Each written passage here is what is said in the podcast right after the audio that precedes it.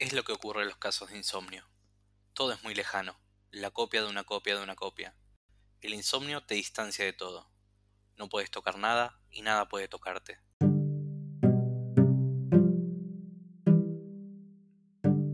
Alancito, ¿cómo estás? Hola Juan, ¿cómo va? ¿Todo bien? Todo tranqui. ¿Estás preparado para el capítulo de hoy? Preparadísimo. Bueno, pero creo que antes deberíamos contar un poco de qué es el podcast. Sí, sí, me parece que estaría bien.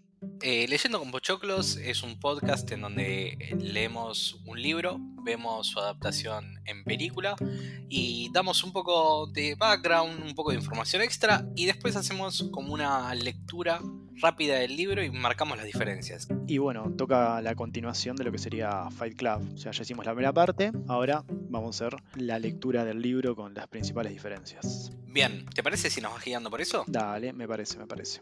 Tanto el libro como la película comienzan con dos personas en lo alto de un edificio y una de ellas le está apuntando con una pistola a la otra. Cabe aclarar que el libro está narrado en primera persona y quien lo narra es la persona que tiene la pistola en la boca, ¿no? Y la otra persona te la dan a conocer como Tyler. Se ponen a hablar un poco de, explosivos caseros, que, había explosivos en la base de, este edificio. Y como que acá ya medio como que te tiran un poquito de lo que vendría a ser el plot twist, por así decirlo. Por ahí lo casás, por ahí no lo casás, creo que depende si ya viste la película o no. Que en el libro dicen que Tyler está por cometer un asesinato-suicidio. Entonces como que ahí ya te deja pensando un poquito de cosas. Sí, como que se adelanta un poco Chuck con tirarte un... Totalmente, me parece que, que, como que la precocea un poco. O sea, sabe que tiene algo importante y como que ya te lo quiere contar, pero me parece que... No, espera, aguantar un poquito. Sí, además, eh, como que después te sigue tirando así indicios eh, de frases en diferentes capítulos, que en la película es muy tranquilo. De hecho, en la película que... La película te dice, yo lo sé porque Tyler lo sabe. Y qué sé yo, vos sabes todo de mi vida, yo sé todo de tu vida, entonces somos amigos y sabemos todo del otro. Claro, y sin embargo no, no es lo mismo claro, que el plot twist. No, no, para nada, para nada. Va, quiero creer, no sé, sería muy raro si no. No sé cómo estaría haciendo este podcast, la verdad. Ojo, eh, pará, puede ser, eh. Alto plot twist. Bueno, bueno dale, continuamos un poquito. La película es como más heavy que, que, en el libro, porque en el libro te dice que la idea del plan macabro este que, que, está tramando Tyler es explotar un museo, pero en la película, ¿cómo viene la mano, Juancito? No, en la película como que dicen que quieren explotar todos los bancos, muy para así eliminar los historiales crediticios de las personas y entonces como que es un fresh start, ¿no? Empezás de cero. Muy Mr. Robot, Westworld. Sí, sí, sí, que, que me parece que como que tiene mucho más impacto en la película que explotar un museo. Y otra cosa, acá te introducen a un personaje que se llama Marla. Te dice el narrador cree que todo esto es culpa de Marla. Capítulo siguiente te introducen un poco lo que son los grupos de autoayuda, cómo lo conoce a Bob y hace tipo un rewind. Dice, bueno, a ver cómo, cómo llegó a los, a los grupos de autoayuda. El narrador está sufriendo insomnio hace ya seis meses y va al médico y le dice que está sufriendo. El médico le dice, bueno, ¿querés ver gente que sufre en serio? Te recomiendo que vayas a los grupos de autoayuda. Acá en la peli meten, ah, como un detallecito, pero se fijan hay en varias escenas donde aparece Tyler como en un frame y desaparece. Acá, por ejemplo, cuando está hablando con el doctor, al lado del doctor aparece Brad Pitt de repente y desaparece. Bueno, te introducen a, a Bob, que es un paciente de Aún Hombres Unidos, que son, es un grupo de pacientes que tiene cáncer testicular. Te lo muestran tanto en la película y en el libro te, hacen mención de que tiene unas tetas gigantes por haber abusado de esteroides, él era físico-culturista y bueno, ahora digamos su carrera cayó en pique y ya, ya no se dedica a eso, está gordo, bueno, lo tuvieron que operar de, de los testículos y como que le cuenta que la, la, vida básicamente lo pasó por arriba, ya la familia no lo quiere tampoco y un montón de cosas. Bueno, como que el narrador empatiza mucho con, con esta persona, empieza a llorar y se empieza a sentir libre y empieza a volver a dormir y como que se siente bien con eso. Se siente tan bien que empieza a ir a todos los grupos que puede. Va uno de parásitos cerebrales, a uno de tuberculosis, creo que a alguien también de, de, cáncer terminal, no sé, va a todos los que puede. Hasta que ve que en el de cáncer testicular hay una persona que como que no va generalmente a ese grupo. Y acá es cuando te presentan a Marla.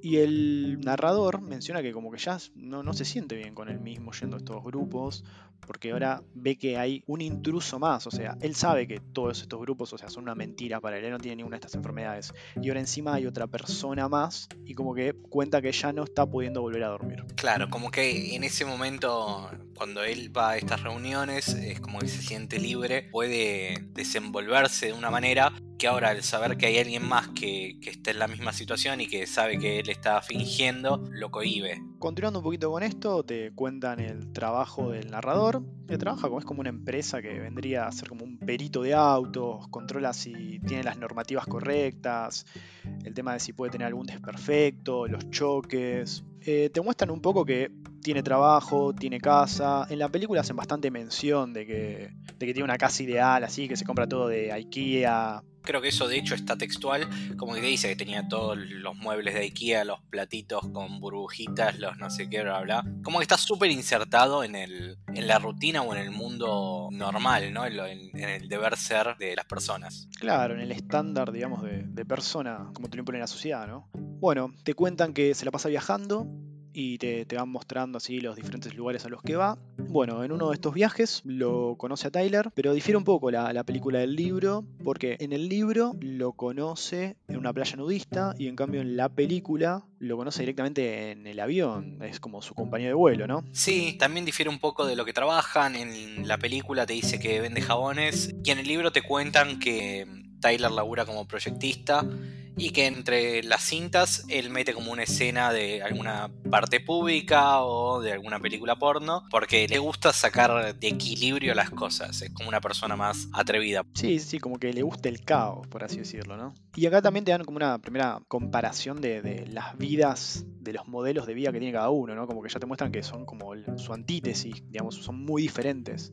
Continuando un poquito, el narrador decide ir a hablar con Marla y le dice que él ya sabe que es una impostora y que no la quiere en sus grupos. Y ella le dice que se siente bien en esos grupos, que, le gustan y que no va a dejar de ir. Y van a tanto, se los dividen por días. En la película como que te insertan un poquito más y te muestran que se roba ropa de, los lavaderos y la vende en las, ferias, en las ferias americanas y todo esto en el libro en realidad como que mucha importancia no le dan. La gran diferencia acá es que en la película como que te dan a entender que si bien no quiere que esté en los mismos grupos que él, no se llevan tan mal y se pasan los teléfonos, mientras que en el libro es como que la odia, no la quiere ver a Marla. Sí, sí, Marla es como la, la mala del libro. Bueno, te muestran que el narrador sigue viajando y que le retienen la, valija porque dice que vibra. Esta escena es igual en el libro que en la película. Y le dicen que puede ser que tenga un vibrador o que tenga una afeitadora, bromean un poco. Bueno, el narrador llega a la casa, va al departamento y ve que hay un cordón policíaco y había explotado su departamento. El departamento perfecto, hermoso que tenía, se le acaba de desaparecer. Y acá el portero es como medio picante, como que le dice que, que no puede subir, que esto lo hace gente que como que no entiende nada de la vida, que, no saben lo que quieren, y que como que le empieza a tirar así como medias cosas como, che, medio, me parece que fuiste vos y que estás medio loco. La película nada que ver, como que es re dócil y le dice nada más, no, no puedes subir, disculpa, no te quiero, bla, bla, y chau. Y acá tiene como una decisión muy polémica, creo que es más polémica en, la película que en el libro, pero bueno, el chabón no tiene dónde dormir y decide llamar en la película primero a Marla y después a Tyler, en el libro llama directamente a Tyler. ¿Cuál es bizarrísimo, o sea, no, no tiene amigos. No, no, claro, sí, sí, no, tiene familia, no tiene amigos. O sea, la, última persona que llamaría sería a, esta persona que, conocí en los grupos de ayuda, que encima es tipo un fraude como yo, ¿entendés? ni, siquiera es que tienes enfermedad, no, no, nada, cero, nada que ver. Bueno, eh, lo llama Tyler y se van a tomar una birra directamente, no, no, no le dice directamente si se puede quedar en la, en la casa. Se van a tomar una cerveza y le dice si se puede quedar, y le dice, ok, te puedes quedar, pero antes me tenés que pegar tan fuerte como puedas. Y se empiezan ahí a, a cagar a madrazos, ahí nomás. En la película igual como que tiene esa, esa discusión medio histérica. Después de tres cervezas, no me lo puedes pedir. Bueno, cuentan que el narrador va a trabajar con la cara toda rota y todo ensangrentado y que la gente se siente muy incómodo con su presencia. Tiran un chiste ahí, como que un compañero le dice, uh, si vos quedaste así no quiero saber cómo quedó el oponente. Y el chabón le sonríe, tiene toda la cara ensangrentada, todo roto. Continuando un poco, acá aparecen la, por primera vez las reglas del club de la pelea. Te comentan un poco que qué se siente ir al club de la pelea, ¿no? Como que después del club de la pelea te sentís relajado, te sentís tranquilo, como que nadie te puede hacer enojar. Y de hecho te vuelven a decir que el, el narrador vuelve a dormir después de esto. Exactamente. Acá es como medio raro porque en la película te, te empiezan a hacer como, como cosas que en el libro no pasan que Tyler le dice contra quién pele contra qué familiar pelearía, contra quién pelearía, esto pasa en la película. Y Tyler le dice que pelearía contra el padre y le explica que el padre lo había obligado a ir a la facultad y cuando terminó la facultad lo llama y le dice, bueno, ¿ahora qué? Ahora consigue un trabajo. Bueno, cuando consigue trabajo lo llama y le dice, bueno, ¿ahora qué hago? Bueno, ahora casate. Y esto en el libro, esto lo cuenta el narrador en realidad. Y en otro contexto además como que lo cuenta. Si Tyler se está bañando en la bañera y se lo cuenta, o sea. En esencia es como que termina siendo lo mismo. Sí, sí, al plot twist es lo mismo. Tyler se acuesta con Marla por primera vez y el narrador sueña que esa noche se la pasó con Marla. Empiezan a describirte un poco la casa. Esto como que tan necesario en la película no es porque te la muestran, que está hecha mierda básicamente. Sí, de hecho me parece una buena adaptación. Como que la casa me la imaginaba así medio rancia como dice la película. Y nada, parece que eligieron una buena locación. Sí, sí, muy, muy bien. La verdad que está muy bien la, la interpretación de la casa. Te cuentan también que la casa está llena de revistas National Geographic y Reader's Digest. Esto, la verdad que acá en el libro está bueno porque como que te cuentan que hay un artículo en una revista de órganos de una persona que hablan en primera persona y a lo largo del libro como que todo el tiempo te usan ese recurso, ¿no? Como soy los dientes rechinando de fulano. Como que lo utiliza en el libro más que nada para reflejar cómo se está sintiendo el narrador eh, en diferentes momentos. Y en la película nada más lo ponen como, si bien muestran esa misma escena, como que encuentra las revistas, etc., no lo utilizan tanto ese recurso. Pero bueno, tiran como una o dos veces esas frasecitas como para hacer el mismo guiño. Sí, sí, sí. Te cuentan un poquito cómo llegó Tyler a acostarse con, con Marla. Difieren un poco cómo, cómo se llegan a acostar en, la película que en el libro, pero más o menos es la misma esencia. Marla había tomado muchas pastillas de Xanax y le dice que se va a morir, entonces Tyler la va a rescatar. Como que va al hotel, cae la policía, se la lleva, ella grita que la chica del G8 está perdida, que, es, que la tiene que dejar morir, bla, bla, bla. Y Marla le dice que no la tiene que dejar dormir porque si no se va a morir. Acá, muy polémico, es el, el, comentario este que vos habías dicho, Juancito, que en el libro le dice que desea un aborto de él, y acá en la película dice que no lo había hecho así desde la primaria. Igualmente turbio, pero bueno. Muy turbio. Mañana siguiente, el narrador la echa a Marla, muy enojado con él, porque dice, no solamente esta, esta persona me está arruinando los grupos de terapia, sino que también se está llevando a mí mi amigo. Como que pierde protagonismo, eso es lo que, lo que siente. Claro. Va al laburo todo roto, ensangrentado, el jefe le dice que se vuelve a la casa, y acá te muestran que Tyler le consigue trabajo de mesero al narrador. Todavía como que no, no te habían dicho nada que, que, que trabajaba de mesero, pero como que dicen acá que le consigue trabajo. Sí, en la película de hecho como que no te lo muestran hasta muy adelante, como que medio se saltean eso, en el libro ya te dan a entender que, bueno, Tyler también vende jabón y que de vez en cuando labura de noche como mesero. Claro, sí, algo que, que creo que cabe la pena aclarar que siempre los trabajos son de noche. Nunca, nunca trabaja de día. Bueno, acá es cuando empecé a introducir un poco lo, lo del jabón, que en el libro todavía no lo habían introducido. Eh, que Tyler le dice al narrador que tiene que aprender a hacer jabón porque el narrador necesita lavar la ropa que está toda ensangrentada, ¿no? ¿Y con qué la hacen? Con grasa que tienen en la heladera. Le cuenta que hay que hervirlo, sacar el cebo y bla bla bla, un montón de cosas. Acá pasa la escena tan polémica en la que Tyler agarra, se chupa los labios, le da un beso en el dorso de la mano al narrador y le tira hidróxido de sodio y el narrador piensa en momentos de su juventud, mientras que la película trata de usar los recursos que, que tenían las terapias como para tratar de irse de ese momento y no sentir el dolor.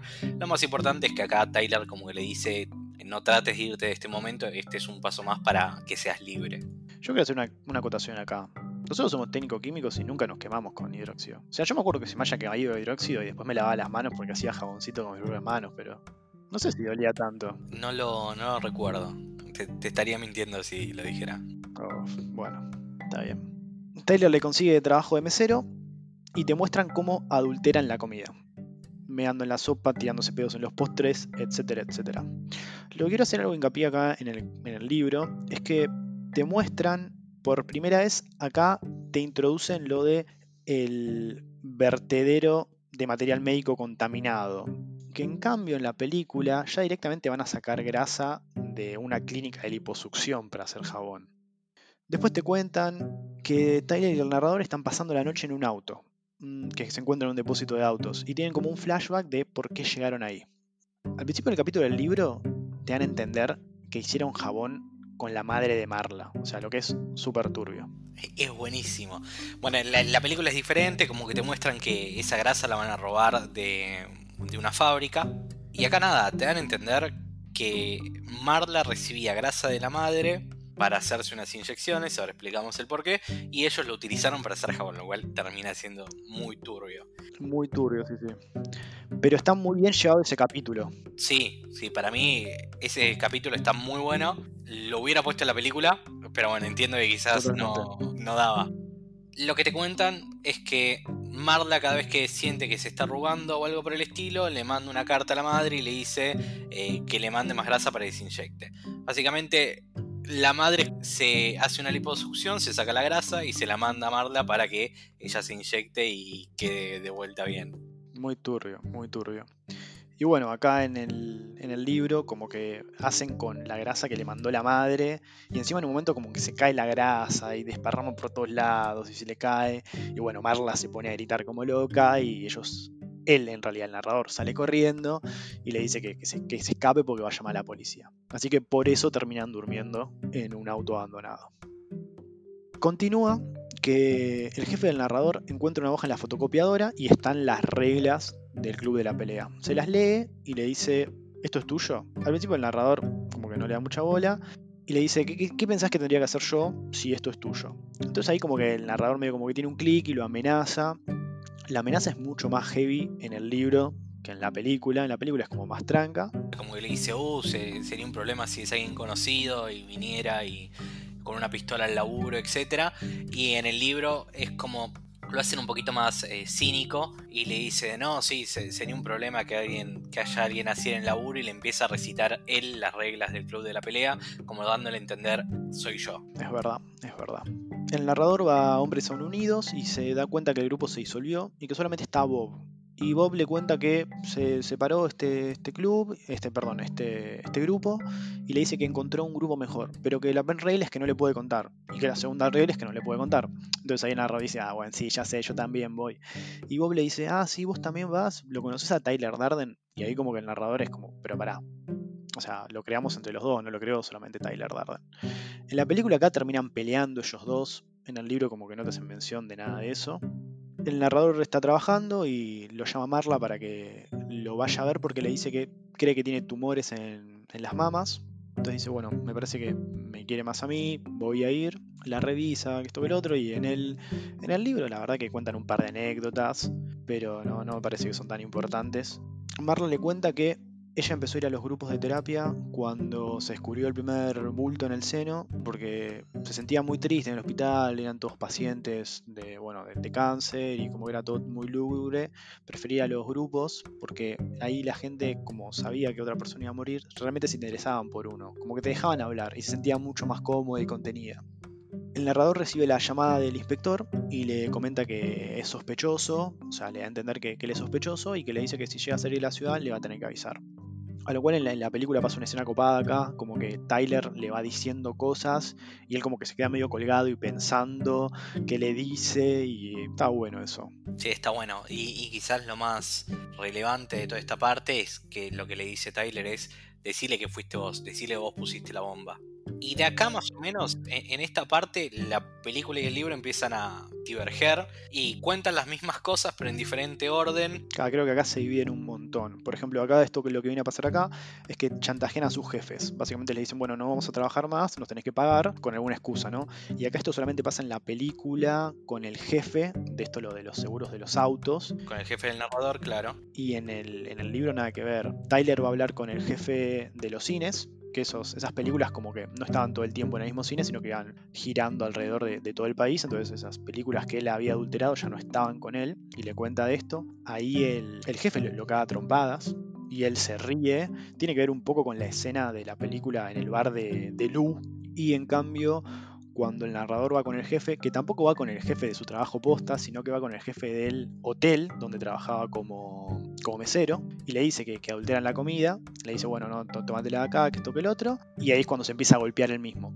Algo que me parece copado mencionar, que tanto en la película como en el libro, dice que lo hace acordar a la primera pelea que tuvo con Tyler. Eso, y bueno, en esta parte creo que me quedo más con el libro, porque me gusta ese paralelismo entre que los dos tienen como la misma situación, pero con diferentes jefes. Sí, sí, está bien amalgamado y como que no sabes qué le está pasando a cada uno. Claro, como que te empiezan a mezclar lo que le pasa a uno y al otro, y no terminas de entender, eh, o, o tenés que estar prestando mucha atención para terminar de entender si le está pasando a uno o al otro. Verdad, verdad. Menciona por primera vez al proyecto Mayhem y dicen que fue un grupo que puso una, pintó una máscara gigante en un edificio. Te van enumerando las, las reglas del proyecto Mayhem. Cuentan que el proyecto arrancó la mañana siguiente a que el narrador cagó a piñas a, a Cara Ángel, que particularmente el narrador no estaba pudiendo volver a dormir y que esa noche estaba como muy enojado y que lo ve a Cara Ángel, que sabía que era su primera noche, y dice, tenía ganas de destruir algo del hermoso. Así que fue y lo cagó a trompada, básicamente. Sí, lo destroza, de hecho. Sí, sí, sí. Y tanto en el libro como en la película, ¿no? O sea,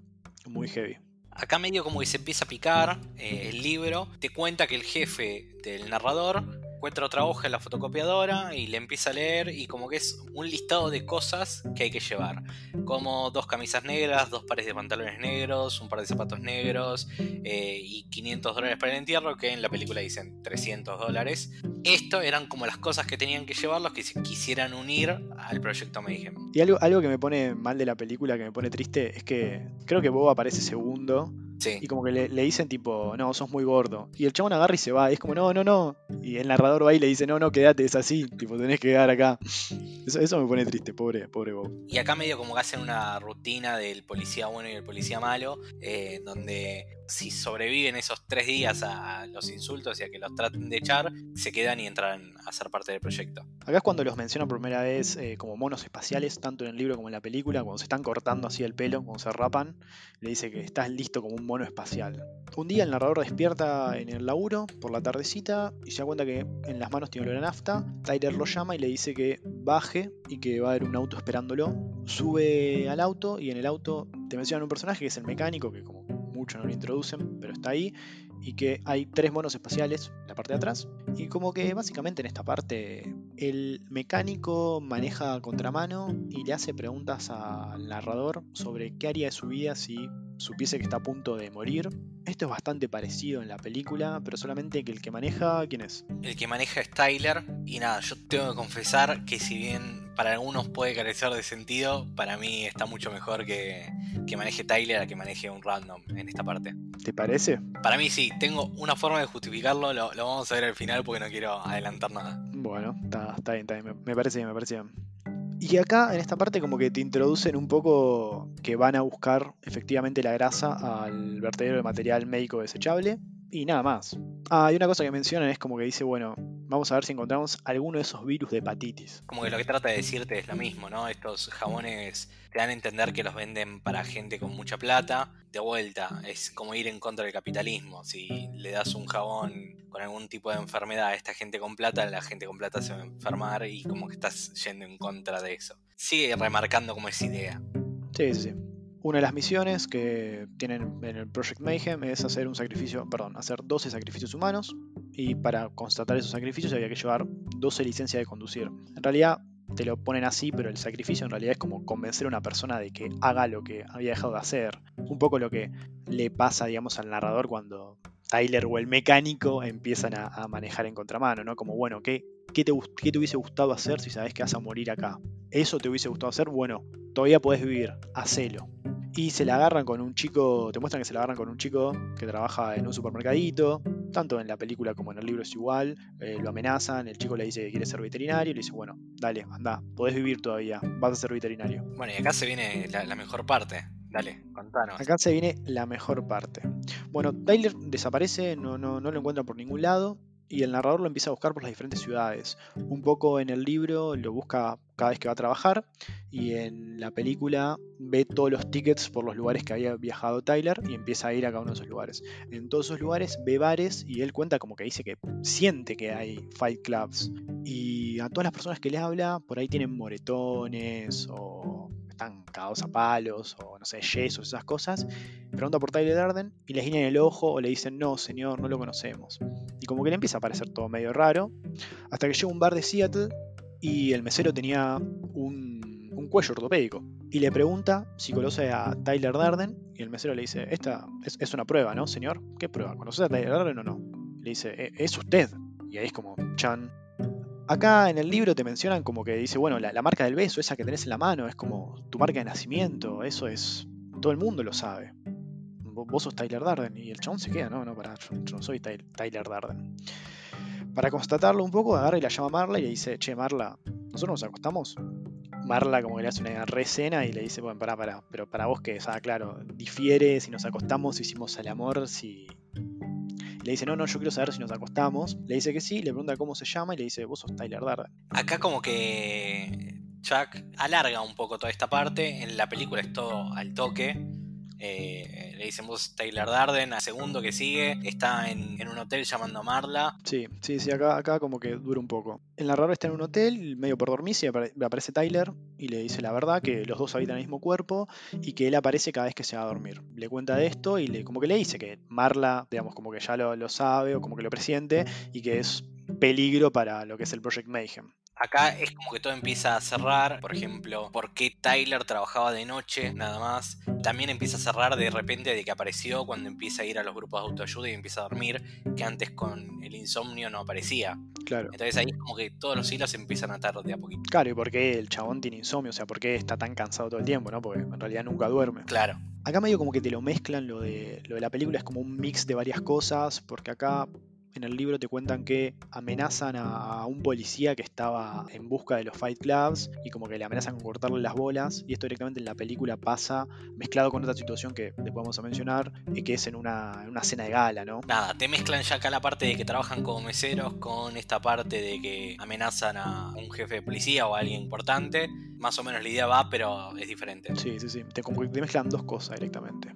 El narrador vuelve, le cuenta a Marla Marla medio como que le cree, no le cree, no le, cree, no le cree. Van a comer un Denis y el mesero le dice, hola señor, ¿cómo va? La comida va a ser gratis. Y dice, Marla dice, ah, bueno, gratis, bueno, tráeme esto, esto, esto, esto, esto. Una cosa muy graciosa es que el narrador le dice, pero pará, comida limpia, por favor. Entonces dice, ah, bueno, entonces no pida la, sopa de... Era de almejas, ¿no? Sí, de almejas. Alguna cosa que me parece interesante es que en el libro te dicen que Marla, le comenta al narrador, que toda esta situación de que tenga como dos personalidades le hace acordar a, la madre de Tony Perkins en Psicosis y... Y en la película nombra a Dr. Jekyll y Mr. Hyde. Exactamente. O sea, como que va para el mismo lado, pero son dos cosas diferentes. Nuestro queridísimo amigo Bob es asesinado por una misión del Project Mayhem. Y nada, el narrador se pone bastante loco con todo esto y quiere cerrar los, los Fight Clubs. Bueno, esto pasa antes en la peli y lo que termina diciendo es como, no, pero pará, este es un ser humano, no sé qué, no, bueno, pero todos los del proyecto le dicen, bueno, todos cumplimos una misión y bueno, su misión fue esta y murió, ya está, enterramos en el patio. Dice, no, se llamaba Robert Paulson. Entonces ahí uno salta y dice, ah, ya entiendo, claro, cuando morimos nos pasamos a llamar Robert Paulson. Ahí todos empiezan a decir tipo, Robert Paulson, Robert Paulson. Lo que te muestran en la película como otro guiño es cuando él se entera de Styler Darden, cuando ve ese bar en Seattle, pasa por el lado de la cocina y hay un par de cocineros diciendo Robert Paulsen, como que se había muerto otro de los que estaba en ese Fight Club de ahí. Claro, sí, sí, sí, es, verdad eso. Yo igualmente quiero decir una cosa acá. Se suponía que tenían cada uno 300 o 500 dólares. ¿Por qué no pagaban el entierro? Sí, no se entiende. O sea, tipo, si tenían esa plata, ¿por qué le iban a enterrar en el jardín? Se la re habían gastado, ya está. Mal, se la re embutifarraba Tyler. Bueno, al día siguiente el narrador va a trabajar y ves del colectivo que el edificio está completamente cercado y había explotado. En la escena en la que van en contramano, él le había dicho al mecánico que si había algo que, pudiese hacer antes de morir era dejar el laburo, entonces se da cuenta que él lo había matado, ¿no? O sea, bueno, en realidad Tyler lo había matado. Decide no bajarse del colectivo y sigue en el colectivo y en un momento todas las personas que están en el colectivo se dan vuelta y eran del Project Mayhem. Cuestión que lo agarran y le dicen, bueno, lo, apreciamos mucho, lo, admiramos, pero está atentando contra el proyecto, así que le vamos a tener que cortar las bolas. Sí, acá en la película pasa un poco diferente, lo que hace el narrador es ir a la policía y le dice, no, mira, tengo todas las direcciones, acá va a pasar esto, acá va a pasar aquello. El detective este que lo venía siguiendo, que lo venía investigando en su momento, se va a hacer unas averiguaciones y ahí hay tres policías que te dan a entender que pertenecen al proyecto Mayhem y le dicen, la verdad lo admiramos, señor, que tenga este coraje, no sé qué, porque usted nos pidió que si hacía esto le cortáramos las bolas, etcétera. Tienen una pelea y se escapa. Acá en realidad en un momento aparece la policía cuando está intercepta el autobús y el chabón dice, uh, me, vienen a salvar. Y dicen, ¿y ya le cortaron las bolas? O sea, tipo, los policías también eran parte del proyecto. Bueno, el narrador se despierta, no le habían cortado los huevos, o sea, estaba todo bien, así que la va a buscar a Marla para decirle que corre peligro. Marla está enojada con él porque le dice que mató una persona y acá es cuando introducen esto de que había habido como una fiesta de, de descubre al asesino en la cual el proyecto Mayhem se había metido de, de meseros y acá matan a una persona, una persona que había enviado el alcalde para revisar y controlar los Fight Clubs. Es por esto que digo que mezclan un poco en la película tanto lo del policía como con esto, es como que meten las dos cosas juntas. Aquí en esta parte del libro, el narrador por fin admite que está enamorado de Marla y que creó a Tyler para poder, digamos, estar con ella, porque no se sentía cómodo intentando conseguir algo, ligar con ella de, de la manera que se veía y creía que si generaba una personalidad mucho más masculina, más ruda, iba a poder estar con ella. Pero para mí hubiese sido más, mucho más fácil de si le invitaba una birra de una y listo, ¿no? Sí, puede ser, pero creo que lo que tratan de, de demostrar es como que ella tiene una personalidad fuerte y que su personalidad normal el- es como mucho más débil y dócil y como que sigue las reglas, como que eso no le iba a funcionar. Pero es demasiado enrosque, ¿no? Para, para invitar a salir a alguien. Claro, totalmente, directamente. Aparte de tipo Marla repiola, para mí se la aceptaba de una. No, no le iba a andar histeriqueando. Bueno, esa noche el narrador estaba bastante hinchado con todo esto del proyecto y va a un club de la pelea y se anotan las 50 peleas que hay esa noche. En el libro la verdad que te escriben tres nomás y que la pasa bastante mal, así que no creo que haya llegado a los 50. Acto seguido aparece en la casa de Paper Street, en la que está hecha mierda, y como que discute con Tyler. Y Tyler le dice que esta era la última fase de su plan, en la cual lo tenía que matar. Automáticamente volvemos al capítulo 1, que está en ese edificio. Tyler lo está apuntando a él con una pistola en la boca. Mm, Cuestión que discuten un poquito, hablan de nuevo de, los explosivos. Y en eso aparece Marla. Y cuando Marla aparece, Tyler desaparece. Él dice, ah, claro, tipo, Tyler es una proyección mía. Los otros no lo pueden ver. Cuestión que a todo esto él seguía teniendo la pistola en la boca porque dice, bueno, si llega a llegar la policía, me pega un tiro si no me agarran. En el libro Marla aparece con toda la gente de, de los grupos de terapia. O sea, eso me parece medio extraño, la verdad. Sí, aparte. Raro. Sí, sí, sí, sí, porque iban a ir todos, ¿no? Bueno, cuestión que llegaba el momento en el que tenía que explotar todo y no explota. Y él dice, ah, claro, yo sé que Tyler usó parafina, por eso no vuela el edificio. En eso aparece un helicóptero y él se pega un tiro. Bastante diferente como la película, ¿no? Claro, termina ye- yendo a una de las direcciones que él ya sabía que iba a pasar algo, encuentra un camión con explosivos, eh, aparece Tyler, empiezan a pelear, terminan en lo alto de un edificio, se da cuenta de lo mismo, de que Tyler es él y que él puede controlar a Tyler, y dice, ¿sabes qué? Te vas a ir de acá, pum, se pega un tiro, y como que ahí desaparece Tyler. Claro. Eh, llega Marla, él se está agarrando así medio la herida que se le escapa la sangre y ven eh, cómo explotan todos los edificios. En este caso sí explotan. Y nada, como que la película termina ahí con un final abierto de no sabes qué pasó, pero bueno, al menos todos los edificios se explotaron. Sí, sí, No sabes si también explotan en el que están ellos. terminan agarraditos de la mano. Claro, y terminan agarraditos de la mano sonando pixies de fondo. En cambio en el capítulo 30, uy, perdón. En cambio en el libro es bastante diferente eso. Como que el, siguiente capítulo es bastante metafórico y te dicen que él como que está en el cielo y que cada tanto Marla se comunica con él y que hay gente que le dice que lo extrañan, que todo marcha según el plan, que van a acabar con la civilización y que están impacientes por su vuelta. Me costó entenderlo a mí, ¿eh? ¿Qué, qué finales te imaginaste? Y yo, yo te voy a decir sincero, lo leí tres veces al final. La primera vez que lo leí fue cuando lo leía las chapas, cuando venía con, con el tirón de, de todo el libro, y pensé que estaba muerto. Porque literal te dicen tipo, o sea, te hablan del cielo y de Jesús, de Dios en realidad, y, Sí. y como que dije, está muerto. Después lo volví a leer y dije, ah, bueno, por ahí no sé, cuando se pegó un tiro en la boca, tocó la, la columna vertebral y quedó cuadripléjico. Entonces por eso Marla lo puede ir a visitar y la gente pasa y le dice cosas. Pero al final, la tercera vez que lo leí, mm, que me parece la más coherente, que él termina en un loquero. Qué loco, ¿no? Que una misma escritura, un mismo texto, eh, te deje imaginarte diferentes cosas, ¿no? Totalmente, encima a mí, ¿entendés? No es que a vos, vos imaginaste una cosa y yo imaginé, imaginé otra. Tipo, directamente yo imaginé esas tres cosas. Yo me, me, quedo más con la del psiquiátrico, me gusta más esa. Me parece que va por ahí. Bueno, ¿y qué te pareció? ¿Qué partes te gustaron de una y de otra? ¿Qué es lo que te gustó? ¿Por qué te decidiste la otra vez por la película? Me decidí por la película porque la verdad que tiene la esencia de lo que es el Fight Club. O sea, te, te muestra como esa, esa crítica contra lo que es el capitalismo, ¿no?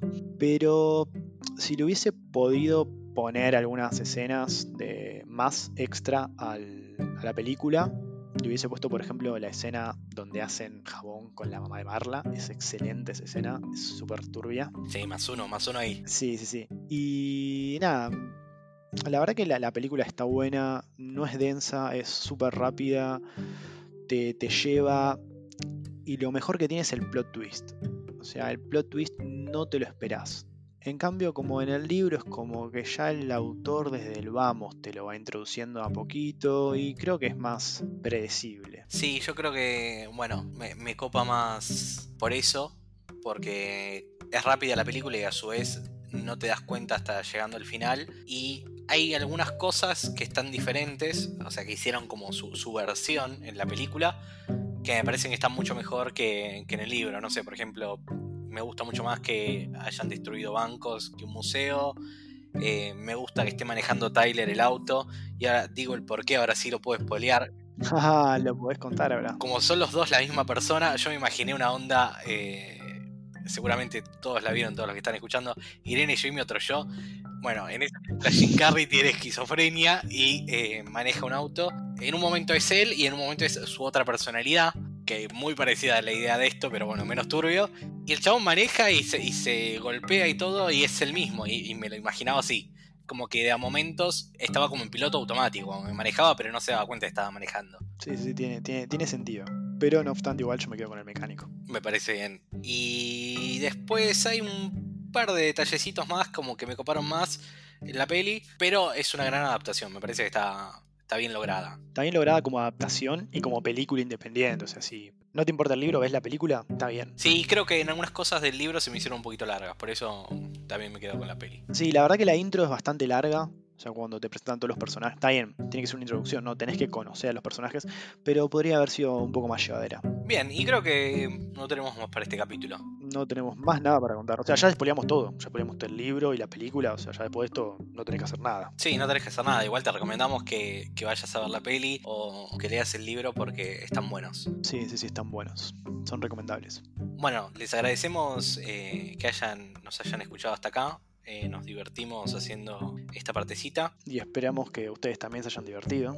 Si tienen una opinión diferente, si hay algo que quieren agregar, si ustedes tienen un cuarto final para el libro, Uf. nos pueden escribir a Leyendo como Choclos en Instagram. Eh, también nos pueden escuchar por Spotify, Apple Podcast y Anchor. También nos pueden escribir si tienen algún libro o película que les gustaría que reseñemos, si tienen alguna idea diferente a la nuestra, si creen que la novela es mucho mejor que la película, lo que quieran. Dentro de no mucho vamos a subir el siguiente capítulo con un nuevo- una nueva obra.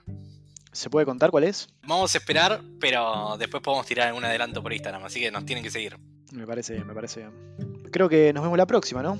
Nos vemos la próxima. Muchas gracias por estar hasta acá. Muchas gracias. Chau, chau.